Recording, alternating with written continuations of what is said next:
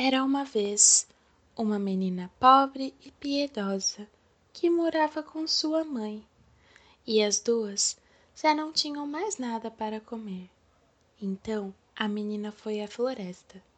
Estando lá, veio ao seu encontro uma velha que sabia de sua miséria. A velha lhe deu uma panelinha a qual ela deveria dizer: Panelinha, cozinha.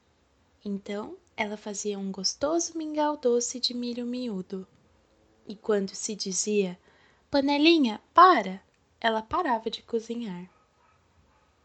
A menina levou a panela para sua casa, deu à sua mãe, e agora elas estavam livres da pobreza e da fome. E comiam mingau doce sempre que quisessem. Uma vez a menina saiu e a mãe disse: Panelinha, cozinha e ela cozinhou, e a mãe comeu até se fartar.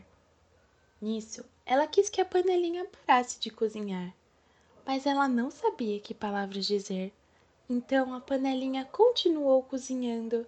E o mingau derramou-se da beirada da panela para fora e encheu a cozinha e a casa toda, e mais a casa da vizinha e mais a rua, como se quisesse que o mundo inteiro comesse até se fartar e foi uma complicação, e ninguém sabia o que fazer para ajudar. Por fim, quando só faltava uma casa para se encher de mingau, a menina chegou de volta e foi só ela dizer: Panelinha, para! que a panelinha parou de cozinhar. Mas quem quisesse ir à cidade precisava abrir caminho comendo.